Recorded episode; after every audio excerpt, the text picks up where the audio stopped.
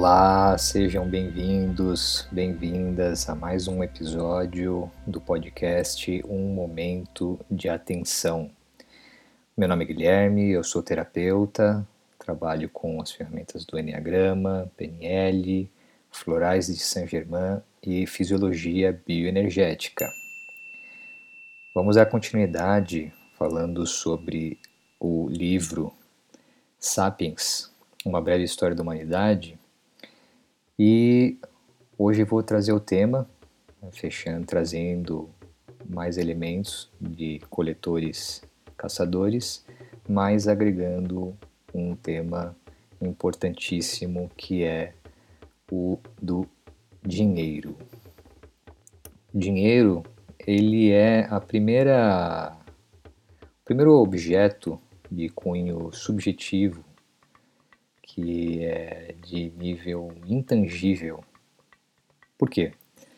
Olha que interessante, a gente desenvolveu uma crença baseada num, objeto, num pedaço de papel, né, onde tem uma foto, é, uma imagem, um desenho de um lado, um desenho do outro, uma, uma assinatura do secretário da moeda, da Casa da Moeda, dizendo que aquele dinheiro vale tanto, aquele pedaço de papel vale tanto. Ou, se a gente for voltar aos tempos remotos, quando o dinheiro começou a aparecer, é, conchas.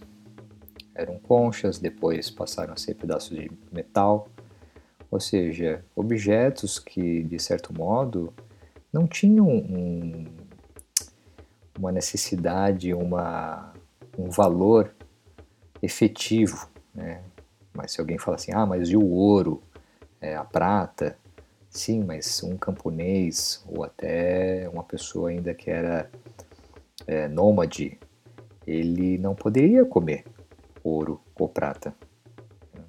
Então deu-se um valor também aos metais, né, que depois foram cunhados em forma de moeda e também começando sempre na região ali é, Médio Oriente, Mesopotâmia, outras regiões também utilizavam isso, Oceania, é, região da hoje Índia, que eram conchas, que um determinado tipo de conchas que se deu um valor específico para elas para ter uma chave, ter um meio de negociação, trocas, porque Vamos imaginar, uma pessoa precisava de um bode e a outra pessoa precisava de um sapato e outra precisava de um saco de trigo.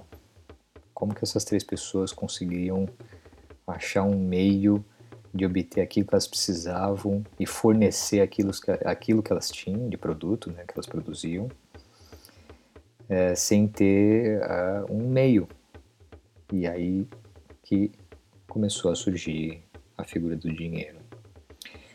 Mas o dinheiro ele também começou a trazer é, o lado sombrio, né, vamos dizer assim. Ele tem o lado útil, ele tem o lado prático, né, inclusive de portabilidade. Se eu sou um produtor de cabra, eu não consigo andar com 20 cabras para cima e para baixo para ficar negociando elas. Mas 20 conchas ou 20 moedas ou 20 cédulas, é mais fácil. Né? Então tem essa praticidade, mas o lado mais assim obscuro é que o dinheiro ele começou a trazer a consolidação da posse e do famoso domínio de mercado. Né? Algumas pessoas utilizavam desse meio para é, por uma questão de praticidade, nas trocas, como foi citado, mas outras começaram a pensar numa questão de puramente lucratividade. Né? E aí começou-se a criar é, mercados financeiros. E com o dinheiro, com, a, com essa ascensão do dinheiro entre os homens, começou-se também é, assim a consolidar essa parceria, vamos dizer assim, império. Então o império vai ser um, uma, um, um confluente também, porque o império ele começa também a cunhar o dinheiro para circular dentro do império, porque o império ele começa a criar parâmetros, é, regras, leis para que as trocas, os meios de administração, eles tenham uma certa congruência dentro do império ou do império com outras regiões. Tanto é que existiam regiões fora do limite de um império que utilizavam é, moedas, por exemplo, cunhadas por aquele império naquela região, mesmo não estando dentro do território delimitado por aquele império específico. Né? Soubemos que tiveram vários impérios, babilônicos, mongol, chineses, grego, é romano. Então, trouxe, o dinheiro trouxe essa facilitação também da administração financeira dentro do campo imperialista. E o império, quando a gente, a primeira coisa que muitas pessoas veem é um é, sentimento de ojeriza, né? porque o império ele domina, às vezes ele saqueia, é, matava pessoas para dominar regiões, subjugava, escravizava, principalmente. Né? Quase todos os impérios foram baseados com a mão de obra escrava, por isso que eles conseguiam angariar exércitos e mão de obra barata, né? vamos assim dizer, e isso causou uma repulsa em todos. Né? Então a gente vê isso de uma maneira repulsiva. Por outro lado, aí é uma parte que eu mesmo assim tive que parar para reavaliar essa, essa outra faceta do império, que são as regras, as leis. É, um exemplo, um império que começa a expandir numa determinada região. E aí ele chega num lugar, domina essa, esse lugar, essa região, e lá tem-se o hábito de, por exemplo, matar as mulheres se elas, sei lá, comem banana, vamos dizer. Né? O império, ele entra também com as suas leis em vigor na região. Tipo assim, vai ter regras, vão ter leis vigentes e com o passar dos anos, a cada império, né, até o império de Napoleão, se a gente pensar. Né, o último império mais conhecido, assim, com essa cara de império assim, foi o inglês. Agora a gente está sob o império norte-americano, né, querendo ou não reconhecer isso.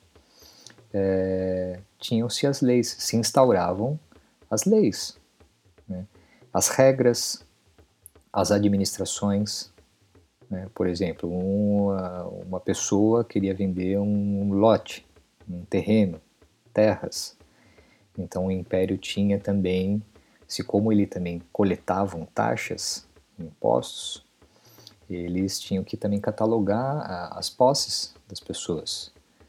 Então ele tinha que arquivar as posses das mesmas e aí tinha o escritor, né, o departamento de administração que é, tramitava também com negociações de compra e venda, por exemplo, de imóveis, né, como é desse exemplo agora. Então, tem esse lado que precisa ser visto. Né? É a gente, na nossa caminhada, aliás, a análise desse livro é bem para isso, a gente começar a ampliar a nossa visão e a sair um pouco, um pouco pelo menos, da dualidade, achando que é, o imperialismo, o capitalismo, o socialismo, o comunismo, né, em si é a única solução para a raça humana. Tanto é que todos, todos esses sistemas apresentam algum tipo de discrepância, né? mas todos esses sistemas possuem elementos que devam ser levados em consideração, que possuem facetas construtivas. Então, quando a gente começa a rever esse cenário, rever essa nossa caminhada, rever essa maneira de interações entre povos, regras, é, direitos, deveres, a gente começa a colher um, um novo jeito de caminhar, uma maneira de lidar consigo e com o próximo, porque não tem como a gente é, não socializar, né? E a gente colher frutos mais é, construtivos, ampliados, para começar a, quem sabe, eu assim, olha, vibro com todo o meu ser a cocriar, como dizem alguns, uma realidade que esteja mais é, em ressonância positiva com o planeta, porque a situação atual está muito delicada. Tá bom? Então agradeço a atenção de todos, agradeço aqueles que estão ouvindo, mandem mensagens perguntando, aqueles que já mandaram algumas, achei muito legal e eu estou gostando bastante da interação com todos. Vamos com tudo e tenhamos um ótimo dia. Abraço.